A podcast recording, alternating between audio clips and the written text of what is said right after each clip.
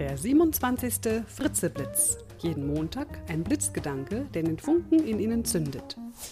Ein Podcast von und mit Nicola Fritze.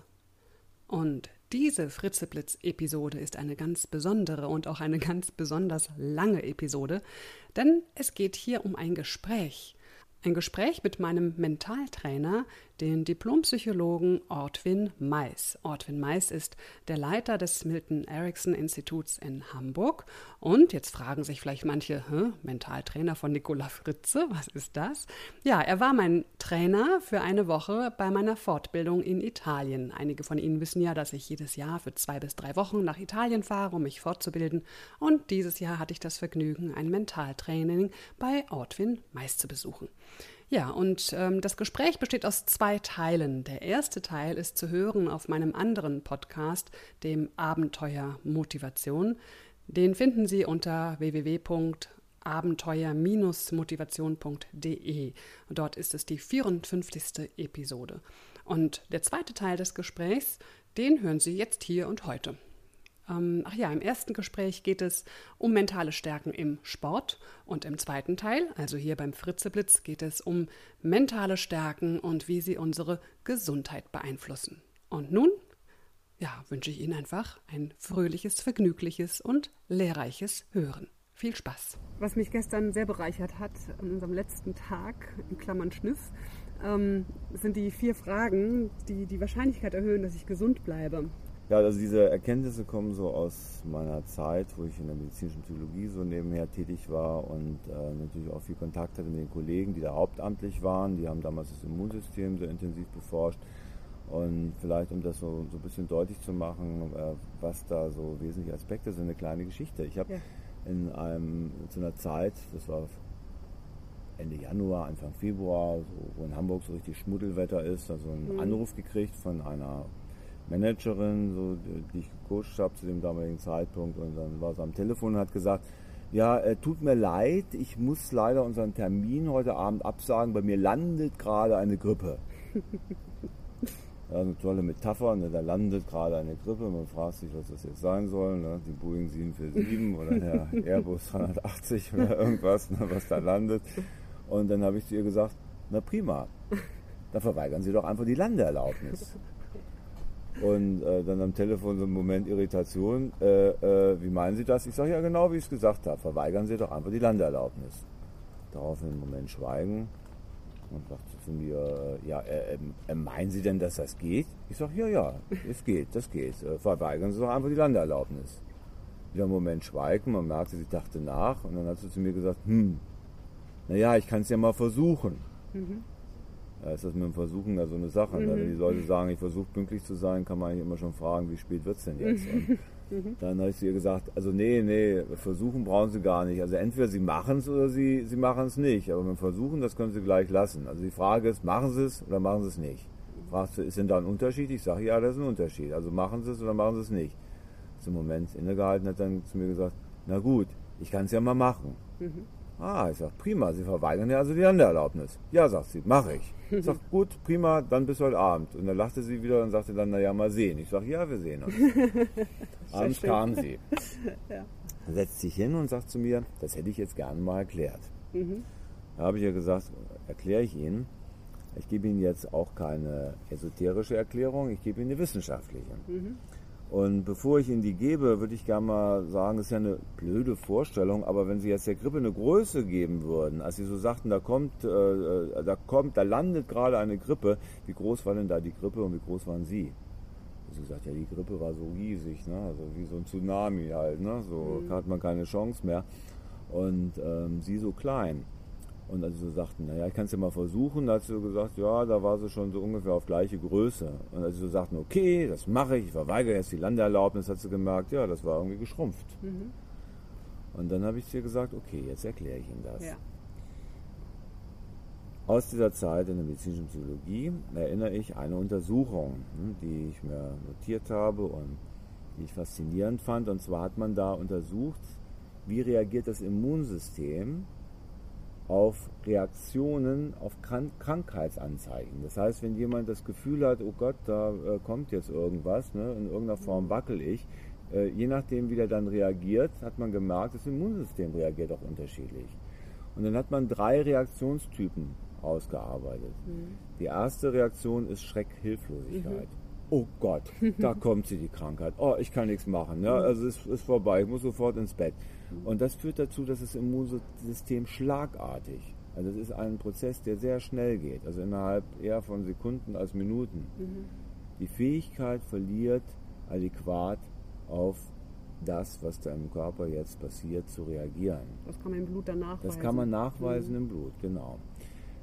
Die zweite Reaktionsform war Panik und ungerichteter Kampf. Das ist mhm. dieses, ne, wo ist die nächste Apotheke, genau. wo ist der nächste Arzt, wo ist das nächste Krankenhaus. Ja, ich will ich jetzt nicht sofort, ne, ja, dann, genau. dann passiert's. Ne? Ja. Und das äh, hat den gleichen Effekt. Das heißt, das Immunsystem verliert ebenfalls die Fähigkeit, adäquat auf das, was da passiert, zu reagieren. Ja.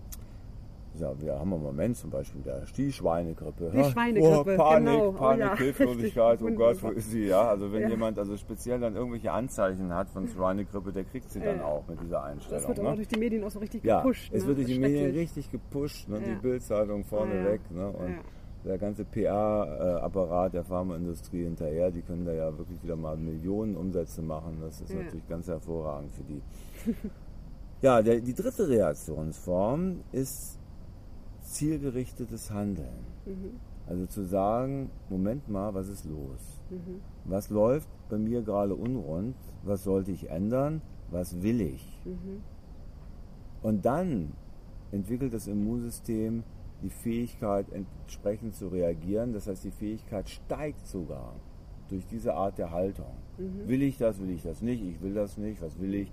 Ne, dass ich also mir wieder klar mache, welches Ziel hast du und natürlich auch die Erfahrung und Überzeugung habe. Das ist das, was ich natürlich habe, dass in dem Moment die ganze Sache an mir vorübergeht. Mhm. Ja, es, ich habe ganz viele Patienten, die kommen und sagen, oh, ich bin so erkältet, kommen Sie mir nicht so nah. Ich sage, oh, das ist gar kein Problem. Ne? Mhm. das, das kriege ich sowieso nicht. Ja? Mhm. Und ähm, machen Sie ja keine Gedanken. Das ist mhm. alles in Ordnung. Das, mhm. da weiß ich, da habe ich eine Schutzwand. Mhm. Und ähm, wenn man das schon mal berücksichtigt, dann wird man schon mal feststellen, dass man wesentlich weniger anfällig ist. Das heißt, dieses Innehalten, dieses kurz reflektieren, ne? also, ah, was ist eigentlich, was läuft hier gerade nicht rund, ne? also auch so, auch mal auch im, im, psychischen Bereich natürlich nachzuschauen, wer oder was setzt mich vielleicht auch gerade unter Druck. Und dann die zweite Frage, was will ich? Also, was ist hier los und was will ich? Und dann, ich will es nicht, sich zu entscheiden, ich will diese Gruppe nicht, das heißt, ich bleibe gesund. Genauso so ist es, ja. Mhm. Genauso ist es. Okay. Äh, dann gibt es natürlich noch weitere Aspekte, mhm. das, über die haben wir ja auch gesprochen, auch bei dem Seminar. Und zwar habe ich dann mal diese ganzen Untersuchungen gesichtet, die es gibt zu Krankheit und Gesundheit mhm. und speziell über die psychischen Aspekte. Genau, ja. Und da lässt sich eigentlich Folgendes sehen. Einmal gibt es, ist es ganz wichtig, inwieweit ich das Gefühl habe, dass ich den Körper steuere. Ja und dass ich Verantwortung übernehme für das, was da passiert. Das ist ein ganz wesentlicher Aspekt dafür, dass ich gesund bleibe. Mhm. Das ist, der, das ist ein, ein Aspekt. Und dann gibt es vier weitere Dimensionen, mhm. die bedeutsam sind. Und wenn man die jetzt versucht zu beschreiben, und da gibt es wie gesagt Dutzende Untersuchungen, die das belegen. Mhm. Der erste Faktor, also die erste Dimension, das ist, wie schaue ich in die Zukunft. Mhm. Wenn ich wenn jemand da nur irgendwelche Sachen hat, wo er sagt, oh Gott, oh Gott, es wird immer alles schlimmer und oh, da kommt das auf mich zu und mhm. da kommt dieses auf mich zu und da will man eigentlich gar nichts mit zu tun haben mhm. und man hat nirgendwo irgendwas, worauf man sich freut, dann ist das hochgradig gefährdend. Mhm. Das heißt, sowas macht krank. Ja. Das macht anfällig für alle möglichen Krankheiten. Die zweite Dimension, das ist, inwieweit identifiziere ich mich mit dem, was ich tue. Also die Personen, die Dinge machen, die sie gar nicht wollen, mhm. dem anderen zu gefallen. Mhm. Also es gab mal so einen, einen ziemlich, in Anführungszeichen, blöden Song, der hieß, äh, äh, ich habe den Urlaub nicht gewollt, sie hat gesagt, es musste sein oder irgendwas in der Art. Also das heißt, diese Grundhaltung, ja. Dinge zu machen, die ich eigentlich gar nicht will. Oder zum Beispiel äh, die Angestellten, die innerlich schon gekündigt haben. Ja, Oder genau. die Lehrer, also Lehrer sind ja, gibt ja sehr engagierte Lehrer, aber zum Beispiel, ich meine, diejenigen, die sagen, ja, ich wusste auch nicht, was ich machen sollte und da bin ich halt Lehrer geworden, aber eigentlich ist das überhaupt nichts für mich. Ich weiß aber auch nicht, was ich sonst machen Mhm. soll. Das sind Personen, die liegen ständig flach. Mhm. Während jemand, der sagt, ich mache genau das, was ich will, wofür ich mich entschieden habe, Mhm. Das sind die Personen, die bleiben gesund. Das ist ein typisches Phänomen der Selbstständigen. Genau, wollte ich gerade sagen. Ja. Ja, da ne, wird man also- nicht mehr krank.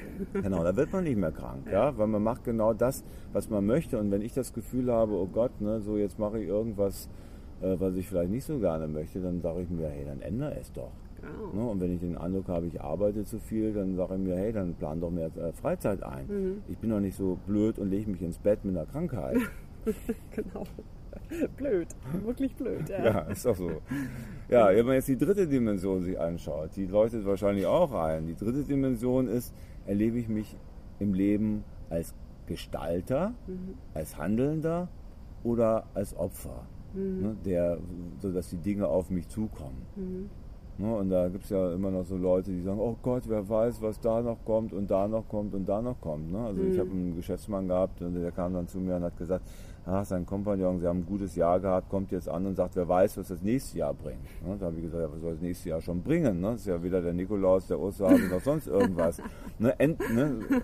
Sagt deinem Kompagnon, entweder wir machen was oder wir lassen es. ja. Das ist eine Einstellung, die wir, glaube ich, gerade zur aktuellen Zeit gut gebrauchen können. ja, ist auch... Äh, Wir sind nicht Opfer der Krise. Ja, wir können und- auch was gestalten. Ja, ja. natürlich. Und äh, das Entscheidende ist ja auch, äh, dass äh, wir sehen bei erfolgreichen Unternehmern, dass die genau diesen Aspekt ja haben. Die Ja, sind, das sind genau. Gestalter. Ja, machen Ne? Und draus, nicht, ja. oh Gott, der Markt. Ne? Also wenn ich das Mhm. auch schon höre, ein Unternehmen, ach der Markt. Ja? Also da denkt man, und die, und die, die schwere, die heftige Konkurrenz, die wir haben. ja, genau. ne? Das ist also reaktiv Ja. und nicht proaktiv. Und da eine proaktive Haltung zu haben, das ist gesundmachend. Ja. Und der letzte Faktor, äh, wir sagen ja nicht umsonst, jemand hätte uns gekränkt. Ne? Das Ja. heißt, also Beziehungen sind natürlich ganz wichtig. Wie gut sind meine Beziehungen? Ja. Und wenn man das dann alles mal zusammennimmt, dann kann man einfach Folgendes sehen. Und das sage ich so aus meiner jahrelangen Erfahrung, aus meiner Beobachtung. Wenn es in einem Bereich nicht stimmt, Mhm. Das kompensieren wir noch. Wenn es in zwei Bereichen nicht stimmt, da fangen die Leute an zu wackeln. Mhm. Wenn es in drei Bereichen nicht, sti- nicht stimmt, da sind die krank. Mhm. Also, was heißt das? Wenn man feststellt, man hätte nichts, worauf man sich freut, dann sollte man ganz schleunigst anfangen zu sagen, hey, änder es. Genau. Man braucht Punkte, wo man sagt, bah, da habe ich richtig Lust drauf. Ne, Also ich bin in anderthalb Wochen schon wieder in Venedig auf dem Geburtstag. Ne? Oh, wie da, schön. Ja, ne, da habe ich richtig Lust drauf, da Ja, freue ich mich. ja, Ja. Und es gibt andere Sachen, über die ich mich auch freue. Jetzt habe ich zum Ja. Beispiel gerade abgemacht, äh, eben gerade, äh, im Oktober, nächsten Oktober, also nicht diesen, sondern den da drauf, bin ich zehn Tage oder, oder zwölf Tage in China. Ne, Oh, Mache da sechs Tage Ausbildung für die Chinesen. Ach, ne? herrlich. Ja. Das ist auch eine Kriegt Erfahrung, Auch bezahlt, bestimmt. auch alles in Ordnung. Ne? Ja.